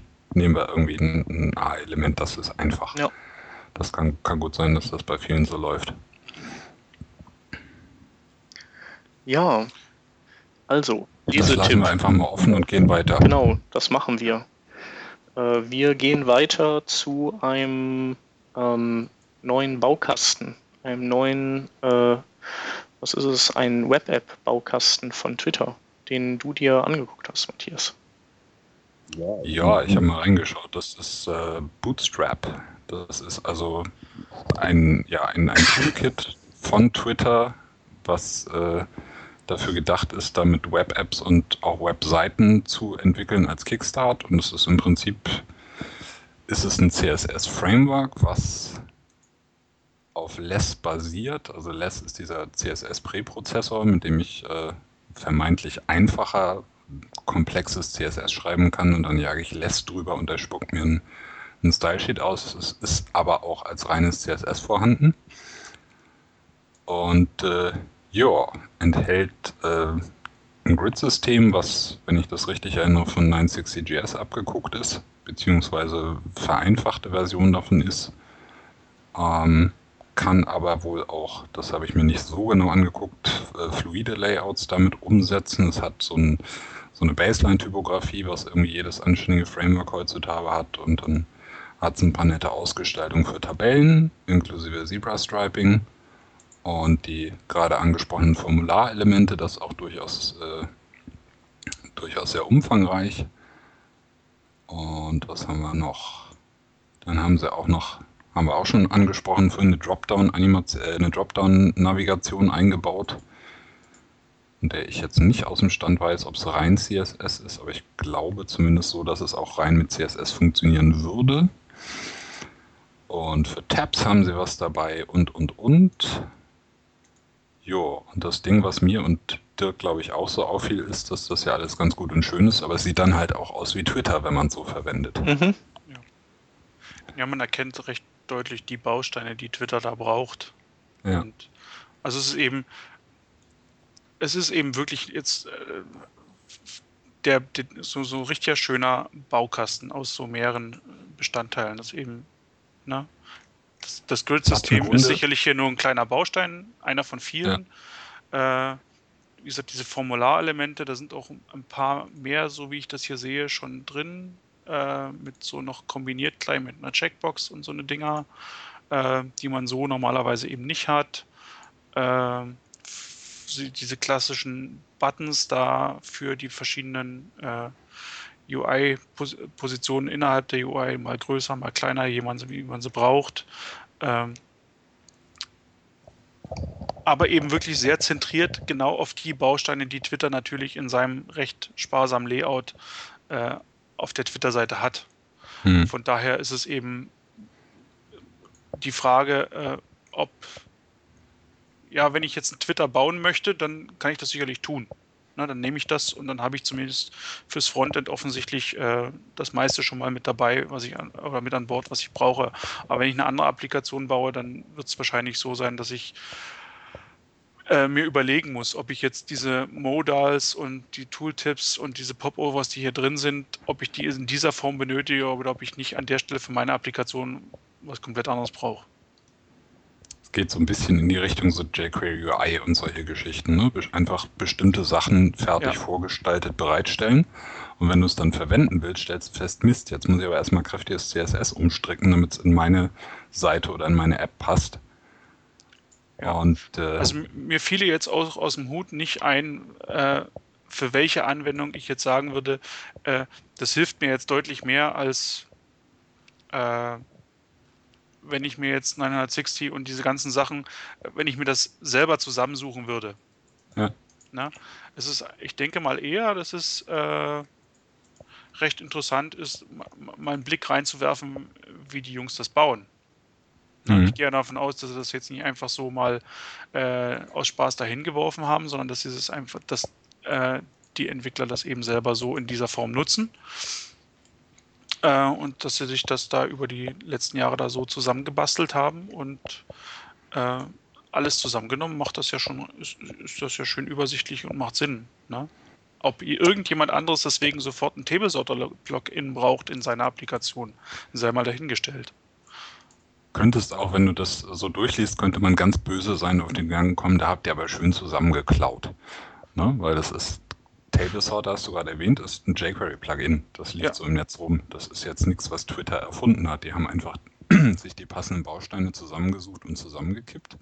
Genau. Was ich noch ganz spannend finde, ist, wenn man sich, die bauen das mit Less, eben diesem CSS Preprocessor, und äh, wenn man sich dann mal das CSS anguckt, was in dem, in dem, in dem ZIP-Archiv auf GitHub rumliegt, da finde ich, sieht man schon ziemlich schön, dass man mit Less eben auch aufpassen muss. Weil das ist teilweise schon ziemliche, ähm, finde ich, ziemlich ineffizientes CSS, was dabei rausgekommen ist. Da werden also irgendwie Klassennamen an Elemente gebunden, wo man gucken könnte, ob das, das habe ich auch gesehen. muss. Oh ja, nee. Das werden äh, ne, auch teilweise sind da ellenlange Listen und das sind immer nur äh, ja, äh, so Elemente kombiniert mit einer Klasse und du sitzt da und denkst, jeder normale Entwickler dabei Verstand ist, schreibt einmal die Klasse hin und fertig. Ja. Äh, das ist eindeutig, das kommt von Less. Das ist eben, da muss man ein bisschen aufpassen. Weil der nimmt halt nur das, was man ihm als Less-Code reingibt und spuckt daraus CSS, aber der prüft nicht, ob der Entwickler nachgedacht hat. Ja. Aber grundsätzlich denke ich auch, wirklich benutzen so nach dem Motto, ich entpacke es und fange an zu arbeiten, kannst du das nicht. Nee. Man kann sich das mal angucken und das ist bestimmt für Leute, die anfangen wollen und einfach sagen, ich will jetzt was haben, wovon ich weiß, dass es funktioniert, was ja die Motivation für jedes Framework ist. Schöne Sache, aber es wird halt aussehen wie Twitter. Hm.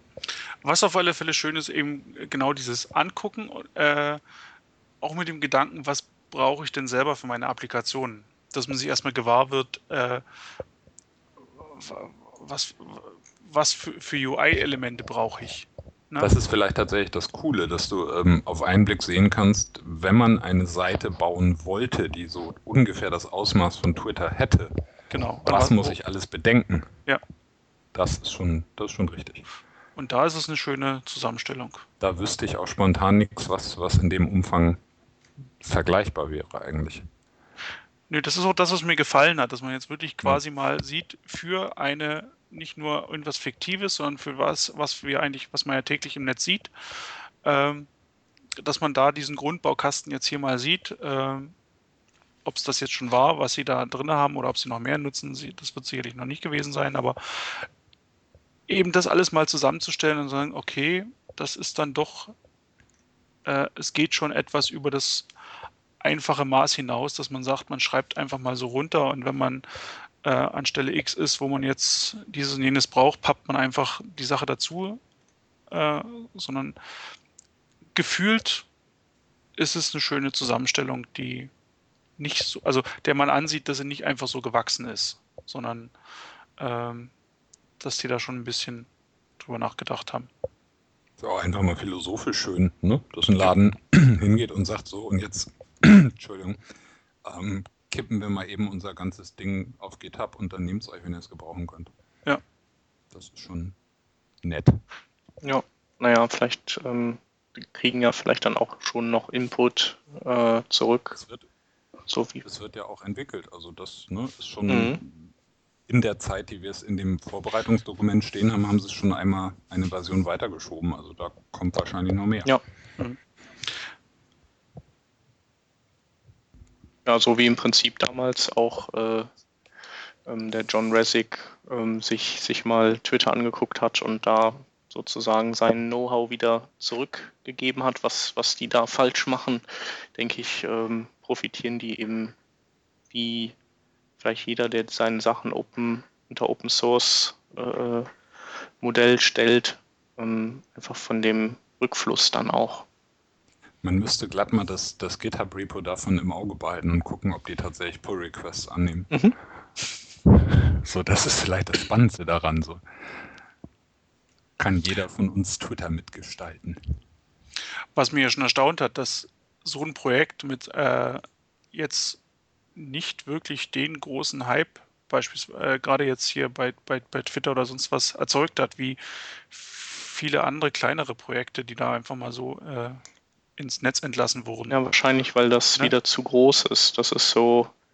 Ja, aber es kommt ja eben nicht von irgendjemandem, mhm. es kommt von Twitter. Ja. Ne? Die sind jetzt zwar nicht die großen CSS-Künstler, sondern sind eben die mit dem Nachrichtendienst, aber von einer entsprechend großen Seite. Mhm. Ich, ja. ich wüsste ja. ja genügend Werbeargumente, um sofort zu erzählen, das muss ja jetzt gigantisch performant sein, nur weil es von Twitter kommt. Hm. Tja. Das sind ja auch eine Anfänger dabei, Twitter.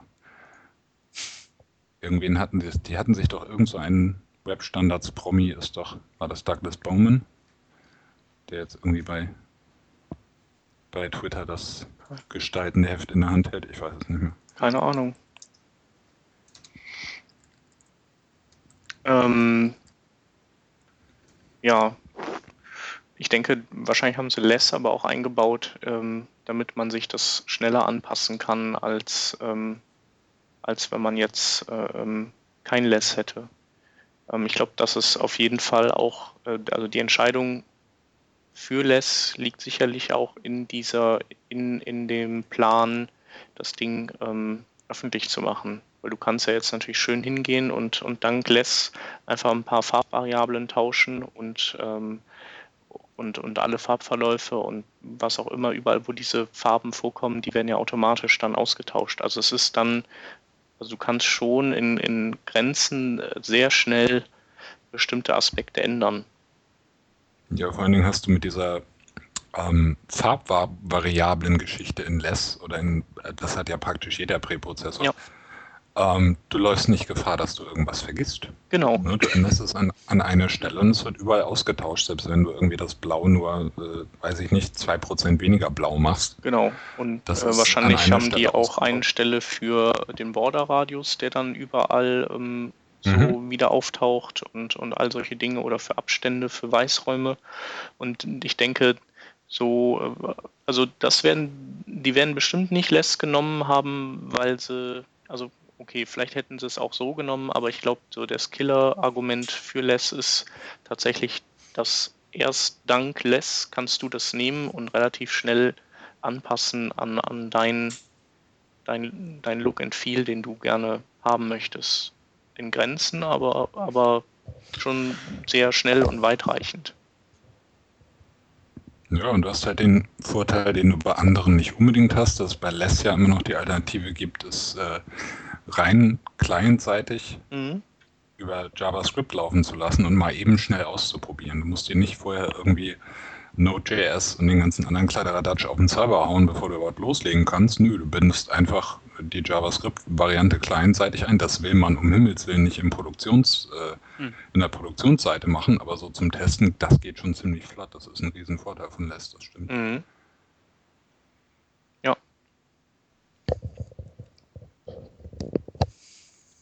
Ja, ähm, wir können ja mal ähm, das äh, ähm, äh, Thema nutzen, um überzuleiten äh, auf Grids im Allgemeinen.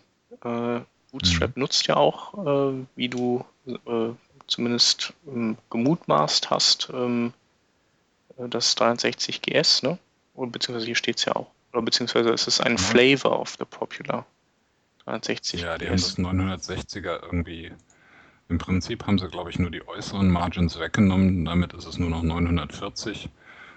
Und die Klassennamen sind anders, aber sonst weiß ich, habe ich jetzt nicht genau nachgeguckt, ja. wie unterschiedlich das zu 960 noch ist, aber ja. es kommt davon her. Ähm, daran angeknüpft haben wir nämlich zwei Themenpunkte. Zum einen gibt es äh, mal wieder ein neues äh, Grid-System, das aber ähm, ja, mal so ein bisschen heraussticht aus den anderen, das ist das Semantic äh, Grid System. Und das ist, das ist echt interessant, finde ich. Ja, erzähl, mal. Auf so, eine abstrakt, auf so eine abstrakte Art und Weise ist das spannend. Das äh, basiert halt auch auf Less und äh, der Witz daran ist, dass es eben nicht wie die anderen Grid-Systeme, die es wie Sand am Meer gibt, irgendwie einmal einen Haufen Klassen vorgibt, die man dann eben in seinen in sein Markup einbaut, um das, um das äh, Layout-Raster hinzubekommen, sondern der ähm, Tyler Tate, der das erschaffen hat, erzeugt über Less mit ganz wenig im Prinzip. Also hier ist ein Beispiel, das sind, äh, keine Ahnung, knapp zehn Zeilen Less-Code und darüber erzeugt er dann für die eigentlichen Elemente, ohne den Klassen zu verpassen, die entsprechenden Styles, um sie wie ein Grid darzustellen. Das funktioniert mit festen Layout, das funktioniert mit fluiden Layouts, das funktioniert mit verschachtelten Spalten, wobei da muss ich sagen, habe ich beim Ausprobieren festgestellt, das ist komplizierter als man meint. Das hat man nicht mal eben in drei Minuten kapiert.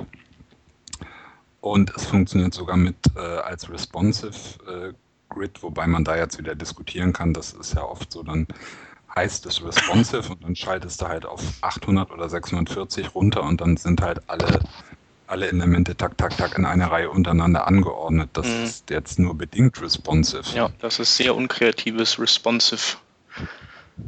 Aber grundsätzlich, der Witz ist halt wirklich, das sind äh, drei Zeilen, um das eigentliche Grid zu definieren. Das sind drei weitere Zeilen in diesem sehr einfachen Beispielcode, äh, um, äh, um den Elementen die Spaltenbreite zuzuweisen. Und das jagst du dann einmal durch less und dann funktioniert das. Mhm ohne irgendwie diese etwas unschönen Grid-Klassen ins Markup zu schmeißen. Ja. Das hat so seine Haken, habe ich feststellen müssen.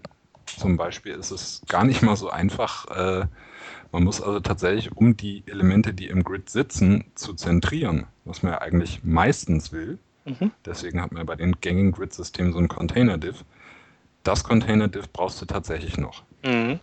Das funktioniert also nicht und man kann auch nicht, was ja schöne Technik an und für sich ist, das Body-Element als äh, Container verwenden. Das funktioniert nicht. Das wird nämlich äh, standardmäßig mit seinem Code gefloatet und kriegt 100% Breite und dann ist es relativ witzlos, es zu zentrieren. Mhm. Stimmt. Aber so vom Prinzip her, ich weiß nicht, ob das wirklich was ist, was man praktisch äh, produktiv verwenden möchte, allein schon, weil ich immer finde, dass äh, Less ganz schön viel Aufwand ist für eine, eine relativ simple Sache für ein Grid-Layout. Aber wenn jemand so richtig faul ist und sagt, ich möchte nur zehn Zeilen schreiben und dann soll das funktionieren, mhm. das geht damit. Mhm. Und das ist auf eine. Also ich habe ein bisschen meine Bauchschmerzen mit dem Ding. ähm, weil es ein paar Sachen, für, für mich haut es ein paar Sachen durcheinander, äh, die ich persönlich nicht durcheinander gehauen haben möchte. Hm. Ähm, das, es nennt sich Semantic Grid System. Ne? Nur die Semantik hm. äh, bezieht sich nicht, äh, wir zeichnen Inhalte semantisch aus und nicht äh, 960 Pixel Raster hat eine Semantik. Das ist Schwachsinn. Ähm, und die, diese Grid-Klassen kann man natürlich also irgendwie muss ich, kann ich sagen, ich habe, ich muss den Code, den, den zeichne ich aus, so dass er sinnvoll, dass er semantisch sinnvoll ist. Und dann muss ich irgendwie noch diese Layout-Informationen mit dazugeben. Das kann ich natürlich, wenn ich es von Hand schreibe, äh, dann sehr spartanisch versuchen, mit so wenig wie möglich Elementen auszukommen äh, und diese Informationen alle noch gleich an diese Elemente pappen. Ähm, aber also hier ist es eben so, der macht sich, der, nimmt eben hier als, als deklaratives HTML einen Header, einen Artikel und eine Site. Ähm, ich bin also jetzt auch darauf angewiesen, ne, diese Elemente für alle, für das, das visuelle Bauen meines Grids zu benutzen. Äh, was ich irgendwie schwachsinnig finde, weil den, den Header setze ich, äh, gerade das Header-Element ist so klassisch, das kann ich für zig verschiedene, äh, äh, auf zig verschiedene Art und Weisen unter HTML5 in einer Seite verwenden. Ne? Mhm. Das ist lange nicht darauf festgelegt, äh, da irgendwo nur entweder der, weder der Seitenheader äh, noch sonst was zu sein. Ich glaube, darum geht es ihm auch gar nicht so sehr. Also ich glaube, nee, aber er nimmt ja diese, aber nimmt ja diese Elemente. Du kommst ja, auf, auf, komplexen Seiten kommst du direkt in die Spezi ähm, Quatsch, in die, wie heißt das, in die Ja, also ich finde diese einfach diesen, diesen, diesen Ansatz, dass es technisch äh, sehr schön ist, dass man sagt, hier jetzt mit, mit neun Zeilen das zu schreiben, aber wie gesagt, man braucht ja auch nur neun Zeilen CSS, um ein simples äh, Grid zu bauen. Mhm. Aber dieser Ansatz, ich brauche jetzt keine Klassen, den finde ich schwachsinnig auch. Ja, also was er halt macht, also, also du brauchst schon mindestens eine Klasse, aber er verlagert einfach diese, äh, dieses, diese, dieses Zukippen mit Klassen in, in das Less hinein. Das heißt also, er verlagert das raus aus dem HTML und das ist wahrscheinlich sein, ähm, sein ja. äh, Argument, warum er das Semantik nennt. Und letztendlich bedient er sich dieser Mix-Ins, wo du, wo du dann einfach, du kannst so Klassen vordefinieren in Less und kannst sie dann, kannst dann in einer in einer echten Klasse, die du dann wirklich nutzt, kannst du dann sagen, äh, kannst du diese Mix-In-Klassen dann reinhängen und alles, was die definieren, landet dann da drin.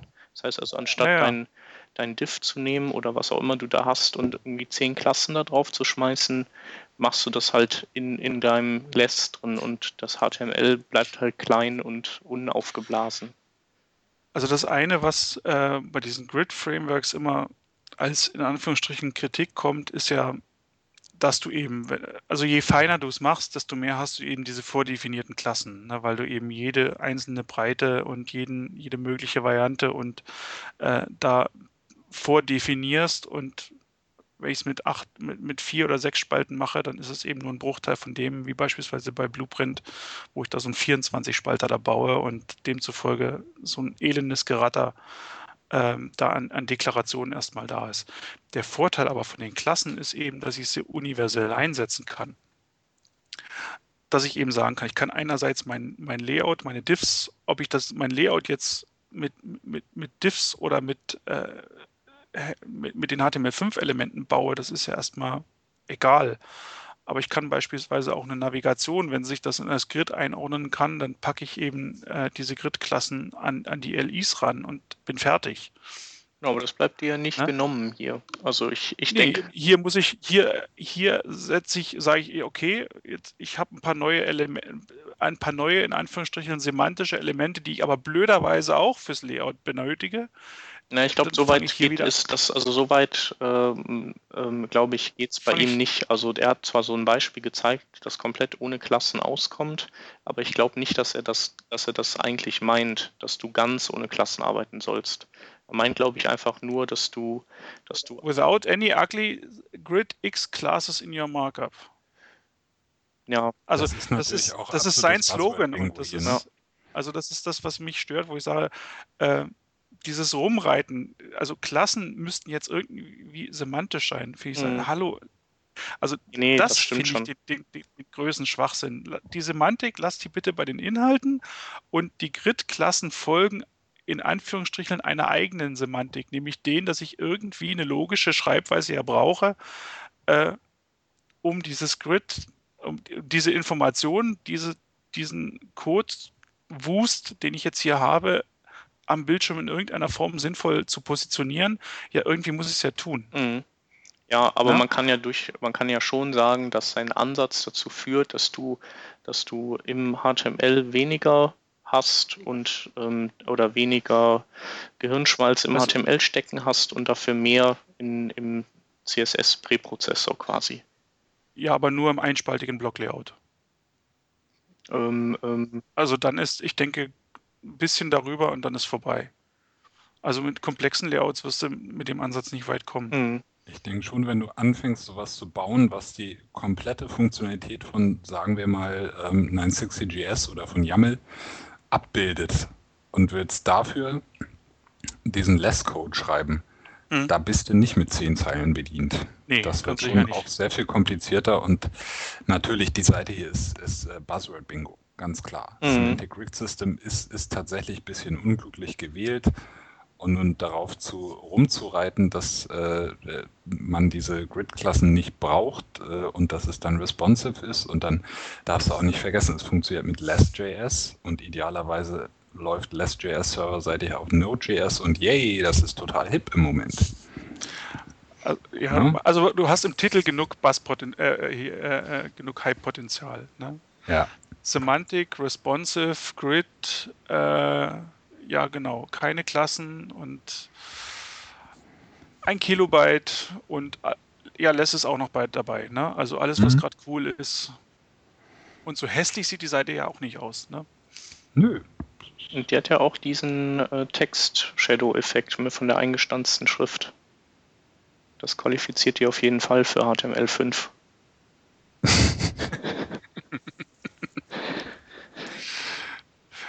ja, aber das ist vielleicht das. Ist der, vielleicht ist der Clou auch, dass er ganz klar, was natürlich auch wieder so äh, Buzzword-mäßig ist, sagt, du kannst mit diesem Teil fixe Grids bauen, fluide Grids bauen, responsive Grids bauen und dann kannst du es auch alles noch verschachteln.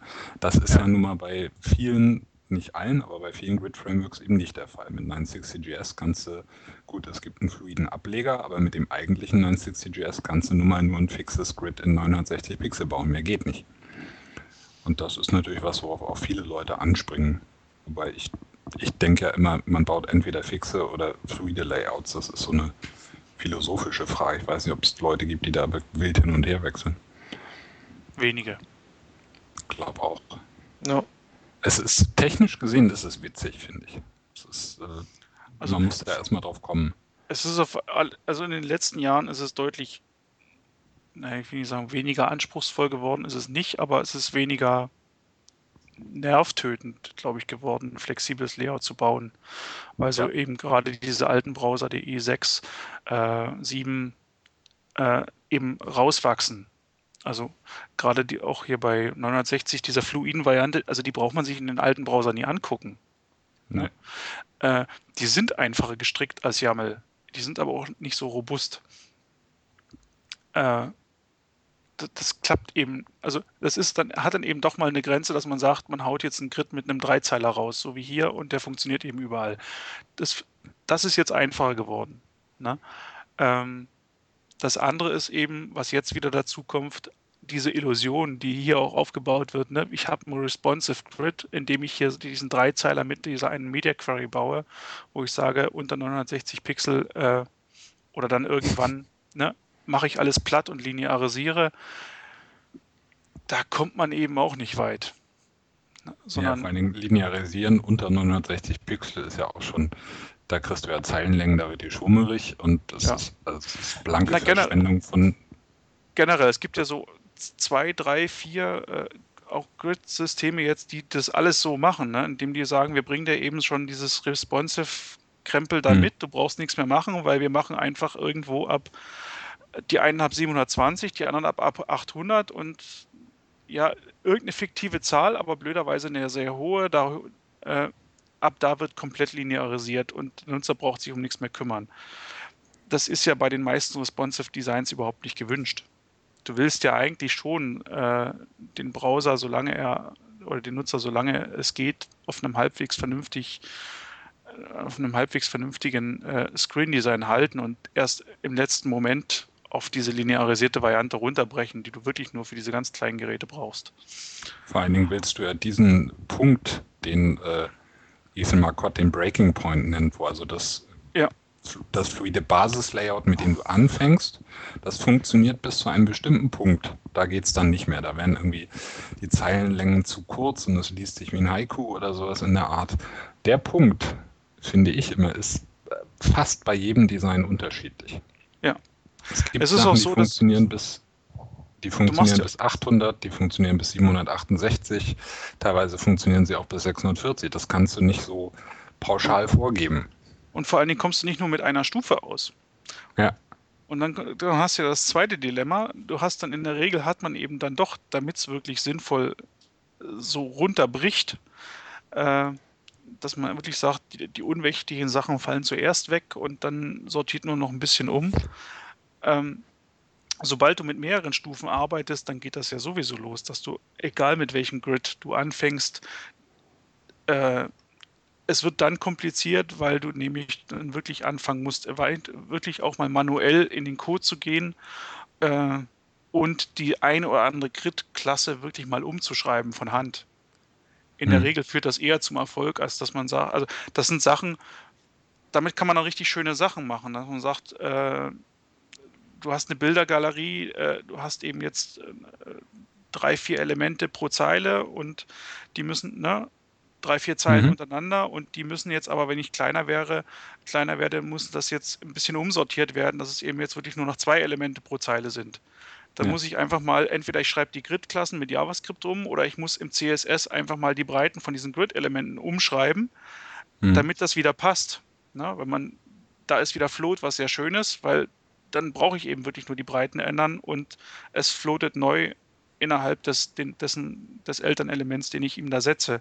Aber das sind eben Sachen, die kann, also da muss man dann irgendwann im Moment von Hand ran, wird es in den nächsten Jahren mit den Techniken, die wir aktuell haben, keine Möglichkeit haben, dass man das sagen kann. Ich mache jetzt hier das coole Grid mit zwei Zeilen äh, less und das schlägt jetzt alles.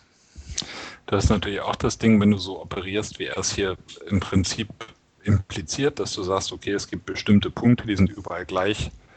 Was weiß ich jetzt meinetwegen, 768 Pixel ist ja so ein typischer Wert, das ist halt iPad hochkant. Ähm, ja. Damit finde ich immer, wenn du dich an diese Werte hältst und danach dein ähm, Media Query Style Sheet so aussieht, aussieht 320, 480, 768, 1024, 1280, dann denkst du in Geräten. Und ja. das ist ja was, was wir uns eigentlich abgewöhnen wollen. Genau. Weil wenn ich schreibe ab mindestens 768 Pixel, dann schreibe ich ab iPad. Das ist so. Und mhm. das ist eigentlich Quatsch und das sollte man, so sollte man nicht denken. Ja. Und es ist eben auch so, dass du immer dieses Teils, was Dirk eben schon ansprach, mit ähm, ich habe halt immer so und so viele Spalten. Und ich habe nicht diesen schönen Ansatz, da gibt es auch Grid-Systeme, die das machen, zum Beispiel das Golden Grid-System, was neulich ganz äh, rumging auf Twitter und so weiter, was eben sagt, nee, wir machen das anders. Wir machen innerhalb bestimmter Dimensionen, hat unser Grid acht Spalten und dann sind wir eine Dimension höher und dann machen wir statt acht Spalten meinetwegen zwölf, weil wir haben den Platz. Das finde ich mitunter, bestimmt auch nicht immer, aber mitunter ist das sinnvoller, als zu sagen, wir nehmen in jeder Auflösung die gleiche Anzahl Spalten, machen die aber in höheren Auflösungen ein bisschen breiter. Und eigentlich geht es ja bei Responsive Design auch eventuell darum, eben den, den Platz auf dem Bildschirm sinnvoll zu nutzen. Und dann finde ich es mitunter sinnvoller zu sagen, wie gesagt, nicht immer, aber mitunter sinnvoll zu sagen, hey, 1280 Pixel, da hinten ist jede Menge Platz, da können wir noch was reintun. Aber das funktioniert halt mit so einem äh, immer zwölf Spalten Grid nicht. Letzten Endes ist das, äh, das Semantik-Ding hier, das ist auch einmal was für Faulpelze. Wobei ich nicht, nicht weiß, äh, also ganz ehrlich, da muss ich mir erstmal den Server mit Node.js, ganz abgesehen davon, dass ich auf Kundenservern eventuell kein Node.js vorfinde, aber äh, die Installation davon auf dem Server, das frisst ja genauso viel Zeit, wie ich brauchen würde, um das hier in normalem CSS zu schreiben. Hm. Insofern, das ist schon auch so ein, so ein Hype-Ding irgendwie. Gibt es nicht irgendwelche äh, externen Services, die irgendwie so CDN-mäßig äh, less kompilieren oder so? Doch, das gab doch das Box CSS, kann das doch. Moment, das kann das. Das wüsste ich nicht. Es doch, gibt doch, von doch, Less, äh, es gibt von Less eine PHP-Version. Doch, doch, doch, hier das Box CSS. Da kannst du einfach, das ist quasi ein externer Dienst und dem kannst du sagen, ähm, also es liegt also, es ist im Prinzip wie so ein CDN und du sagst dem, ja nimm meine Less-Files auf meiner Maschine oder auf meinem, meinem Server und Server, parse die. Ja. Und das ist schön, aber jetzt können wir natürlich direkt die Diskussion anfangen mit externen Diensten und deren Verlässlichkeit ja. und ne? Klar. Oder du nimmst das es halt, um das dir dann äh, sozusagen ähm, dauerhaft abzuspeichern. Indem du irgendwie einen File Get Contents machst ja, gut, oder so. Das kannst du auch machen, wenn du dir Less auf deinem Entwicklungsserver so. machen kannst, was du willst, installierst. Dann hast du ja noch so einen Kommandozeilen-Compiler. Aber das ist vom Workflow her, glaube ich, nicht so das Pralle, weil du musst halt, der hat, glaube ich, auch nicht so, ein, so eine, so eine Dämon-Funktion. Das hat, das hat der andere hier, heißt es SAS. Das lässt du so wie so ein Dämon im Hintergrund laufen mhm. mit so einem Watch-Argument und dann kompiliert er diese, diese vorprozessierten Dateien bei jedem Abspeichern wieder neu mhm. nach CSS rum. Ja. Aber wenn du das von Hand machen musst. Übrigens kannst du auch Turbine dafür nehmen. Ja, das. Äh, das PHP-basierte. Das aber leider Gottes auch nicht mehr so, äh, wo so ein bisschen die Dynamik raus ist. Ich gebe es zu. Aber der Peter, Ja, Peter hat da ein bisschen Lust du- verloren. Wer entwickelt denn das? Kennst du die Leute? Nee, ich distanziere mich davon. Nee, aber das 1 Klar. 1.0er ist schon, ist schon sehr brauchbar. Also, und das wird ja nicht, Ja, kann ja, ja, nicht weniger, nur weil da sich keiner mehr drum kümmert. Also, und so ein Grid-Ding kannst schon mit du, rumgespielt. und das kannst du auch auch mit umsetzen damit. Ja, finde ich auch von der Syntax her im Übrigen sympa sympathischer als irgendwie Less und Cess zusammen. Da sind so ein paar Sachen, wo ich mir denke, so, oh, liebe Leute, das ist jetzt aber auch nicht mehr so viel Tippersparnis. Ja. Ne, bei Tu- Turbine zum Beispiel kann ich mir die, geschweiften Klammern sparen, das muss ich hier mittippen. Ja. Ja, und es läuft halt auf PHP. Also das läuft dann eben auch Ja. auf dem normalen Ja gut, 0815 wie gesagt, Webspace. das kannst du wie gesagt mit Less auch machen, da gibt es so einen Ableger, Ah ja, der irgendwie auf PHP-Basis läuft. okay. Ja, dann. Das, Das geht schon. Ich äh, glaube, das ist sowieso eine Diskussion. Mit ein bisschen Glück, habe ich vorhin schon im Vorgespräch gesagt, können wir die ganzen archivierten Grid-Systeme in, gut, da lege ich mich jetzt auf keinen Zeitraum fest, aber irgendwann werden die Layout-Module in CSS3 ja hoffentlich mal äh, produktiv einsetzbar sein und dann können wir die ganzen Grid-Systeme in die Tonne hauen. Ja. definitiv. Und die Mix-Ins kommen ja auch nativ in CSS irgendwann. Also da sind sie ja auch schon dran. Tun Sie das? Mhm. Ich bin mir nicht ganz sicher, ob der Chrome die nicht eventuell schon unterstützt, aber sie kommen auf jeden Fall. Also die, die haben da auch mit den Leuten allerdings nicht von Less gequatscht, sondern von äh, SAS, glaube ich. Das wäre ja auch mal eine sinnvolle Geschichte, Ja. zu sagen, so, wir lassen euren Code jetzt nicht verrotten, sondern wir gucken uns mal an, was ihr da unter der Haube gemacht habt und bauen das direkt rein. Genau. Ist halt nur Das doof, weil es gibt keinen so, also das ist halt, ja, du, du musst entweder einen harten Schnitt machen oder doppelt programmieren dann. Ähm, oder warten, bis die alten Browser dann sterben, die, die halt mit so Mix-Ins echt gar nichts anfangen können. Du hast ja, du, hast ja keine Art des Fallbacks mehr dann. Ja, aber wenn das nicht so wäre, hätten wir einen Haufen arbeitslose Webentwickler. Mhm. Muss auch mal so sein. Ja. Nee, also an sich ist das schon immer gut, neue Sachen. Ja, dann sind wir eigentlich durch. Ähm, wir hätten noch die keine Schaunotizen, allerdings äh, habe ich hier noch ein paar Gutscheine, die ich noch kurz äh, erwähnen will. Äh, die habe ich bekommen von den Leuten von Developers Peak, weil da war ich bei diesem Hack Evening und die machen äh, ganz viele Workshops zum Thema JavaScript auf verschiedenen Levels und auch zur HTML5 Game Entwicklung. Und ich habe hier Gutscheine zu ein, einmal äh, Ende September in Frankfurt zum Browser Game entwickeln. Workshop, da gibt es dann äh, für jeden Gutschein 15 Euro Rabatt und dann habe ich äh, Mastering JavaScript Einsteiger in Köln und dann habe ich noch fünf äh, Mastering JavaScript Hardcore.js, das ist dann so richtig übel, äh, auch in Köln, äh, auch jeweils Ende September. Ist, ist Mastering Hardcore JavaScript awesome? Ich denke, das dürfte ziemlich awesome sein. Nee, jedenfalls äh, schicke ich die gerne den äh, Hörern zu, wenn die Interesse daran haben. Also einfach mal in die Kommentare reinhauen, wer was haben möchte. Und dann äh, werde ich die Gutscheincodes verschicken. So, äh, dann haben wir die weg Fertig. und wir haben noch keine Schaunotizen. Oh, Die will ich mal kurz durchgehen. Und zwar habe ich einmal ein Einsteiger-Tutorial zu WebGL aufgetan, das so Basics erklärt. WebGL ist ja schon ziemlich kompliziert, vor allem wegen der Shader, die man da braucht. Aber dieses Tutorial ist nicht allzu lang und äh, auch eigentlich ganz, ganz gut so für wer mal mit WebGL sich vertraut machen möchte. Ähm, dann ist äh, hier so ein Proxim Proximity Fade heißt das. Das ist so eine lustige Demo, ähm, wo jemand was programmiert hat, wo, wo, Elemente sich einblenden, wenn die Maus in die Nähe kommt und sich wieder ausblenden, wenn die Maus wegfährt. Dachte ich, ist vielleicht mal ganz gut, wenn man irgendwelche Hilfetexte einblenden will. Verlinke ich mal. Dann die äh, JSConf 2011 Videos sind alle online bei BlipTV. Ähm, super Zeug dabei und äh, vielleicht auch ein Vorgeschmack auf die in Berlin stattfindende JSConf EU. Dann ähm, hat Google eine Präsentation online gestellt, die heißt The Latest in HTML und die kennst du auch, Dirk? Die hast du ja auch gesehen. Um, ähm, die ist insofern cool, als dass die so viele äh, Dinge ähm, zeigt, die vielleicht nicht immer so im Rampenlicht stehen, die aber sehr cool sind. Ja, ich blätter sie gerade nochmal durch. Ich hatte mich da erinnert, genau. Du hast sie mir mal geschickt. Ne? Genau, zum, also, also die, die lohnt sich wirklich mal durchzugucken, weil das sind echt das sind super Sachen schöne dabei. kleine Sachen drin.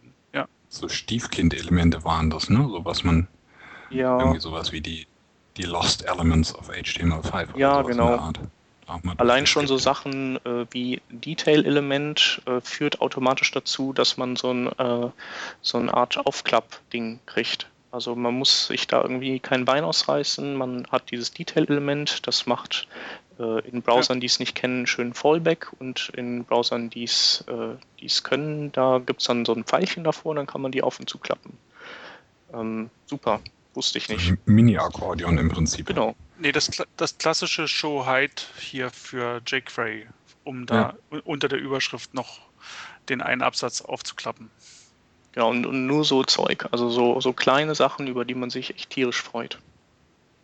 Ähm, dann äh, habe ich vom äh, Frank Bülke zugeschickt bekommen den Link äh, Pagoda Box. Ähm, das ist auch ein äh, neuer Provider, der so ein bisschen eine an, andere Herangehensweise hat. Ähm, der ähm, verknüpft seine Server mit, äh, seine natürlich cloud-basierten Server mit GitHub und ähm, ja, man kann als Entwickler eben äh, da sich Webspace holen und kann dann seine Sachen bei GitHub hochpushen und äh, sie dann, äh, dann werden die eben automatisch deployed bei denen auf den Servern.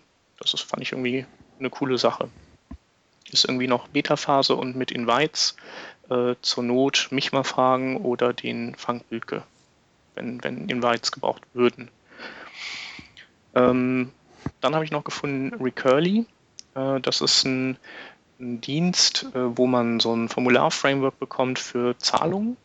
Ähm, und äh, die kümmern sich im Prinzip um den ganzen serverseitigen Teil und auch die Anbindung an Payment Gateways. Und das ist alles furchtbar kompliziert und anstrengend und nervig. Ähm, und man kann eigentlich mit diesem Frontend-Framework einfach arbeiten und dieses Formular bei sich einbetten und denen halt das Komplizierte überlassen. Das ist sowas wie, gibt es auch für Kon Kontaktformulare und so Geschichten. Genau, Wufu ist das. Wufu war es, genau. genau. Ähm, ja, im Prinzip wie Wufu, nur dass die eben noch die ganze hintere Infrastruktur dran haben und auch so PCI-compliant sind, was wichtig ist, wenn du so Kreditkartendaten dauerhaft speichern willst. Also dann, wenn du nicht diese Normen erfüllst und einmal im Jahr so einen Check äh, über dich ergehen lässt von Mastercard und Visa, dann ja, dann bist du nicht PCI-konform und darfst das halt nicht. Und das nehmen die einem ab. Äh, dann habe ich noch gefunden Transform.js. Das ist ähm, eine jQuery-Erweiterung, die das Arbeiten mit 2D- und 3D-Transforms super vereinfacht. Ähm, und auch Dinge möglich macht, wie ähm, äh, dass man nur bestimmte Teiltransforms modifiziert, was ja manchmal ein bisschen schwierig ist. Man muss eigentlich ja erstmal die komplette Liste an Transforms, also wenn man jetzt ein Translate, Rotate und Scale hat, einlesen, die dann splitten, die Teile behalten, die man behalten will, die Teile ändern, die man ändern will und das wieder zurückspielen. Also was macht das halt und das finde ich schon super. Ja, dann äh, nehme ich nochmal den letzten Punkt hier äh, vorweg. Das ist äh, Fabric.js 0.5. Das ist ein äh, Canvas, ein Canvas Framework. Also insofern erstmal nichts Neues, aber was cool ist, ist, dass es zum einen serverseitig läuft. Das ist vielleicht auch noch nicht so das große Highlight, weil irgendwie läuft ja alles auf Node mittlerweile. Aber was ich gut fand, ist, dass das eine Canvas-Bibliothek ist, die SVG-Dateien parsen kann. Das heißt also, ähm, die kann man dann mit seinem normalen Bildeditor fabrizieren, die da reinschmeißen und das Ganze mit Canvas-Sachen mischen. Das ist, das fand ich irgendwie gut. Und das hat echt schicke Demos, mit denen man lustig rumspielen kann und einen halben Nachmittag verfeuern. Richtig, genau. So. Ja, und dann hast du noch einen, ne, Matthias? Ich habe noch den, äh, den Flex Slider das ist jetzt ein bisschen haarig, weil es einerseits von Smashing Magazine als Freebie angeboten wurde und dann auch noch awesome ist. Und unter der Haube versteckt sich ein äh, Responsive jQuery Slider. Das ist jetzt so spektakulär an und für sich nicht. Man könnte auch irgendeinen anderen Slider nehmen und halt dafür sorgen, dass die Bilder darin responsive sind. Der Witz ist, dass das Ding ab Werk eine Unterstützung hat, nicht nur für Tastaturbedienung, was auch nicht unbedingt jeder Slider hat, sondern es funktioniert auch tatsächlich getestet auf dem Android auf Touchscreens mit so einer äh, Swipe-Steuerung. Also ich, du wischst da einfach über das Display und dann blättert die Slideshow weiter und das ist schon ja, das ist cool, cool gemacht, wenn man sowas braucht. Braucht mit Touch-Unterstützung, kann man das, denke ich, mal nehmen. Ansonsten, wie gesagt, wenn es ein Responsive sein sollte, ging das auch so. Aber das ist ganz witzig. Cool. Und wir verlinken auch noch äh, den Flux-Slider, auf den kamen wir eben in der Vorbesprechung weil der extrem geile 3D-Effekte beim äh, vom Überblenden von Bildern hat in Browsern, die 3D können. Äh, also WebKit und der aktuelle Firefox, glaube ich, oder der nächste. Äh, der hat nur einen Haken, dass der kein Fallback hat bei oder keinen akzeptablen Fallback hat bei Browsern, die das nicht können. Aber zum Gucken ist es auf jeden Fall cool. Ja, und dann wären wir jetzt durch. Ja, Hammers. Genau. Ich sag vielen, vielen Dank für euren Input Dank. und Danke eure für die Zeit. Einladung. Ja, Ähm, hat Spaß gemacht. ja, mir auch. Hat, genau, hat Spaß gemacht.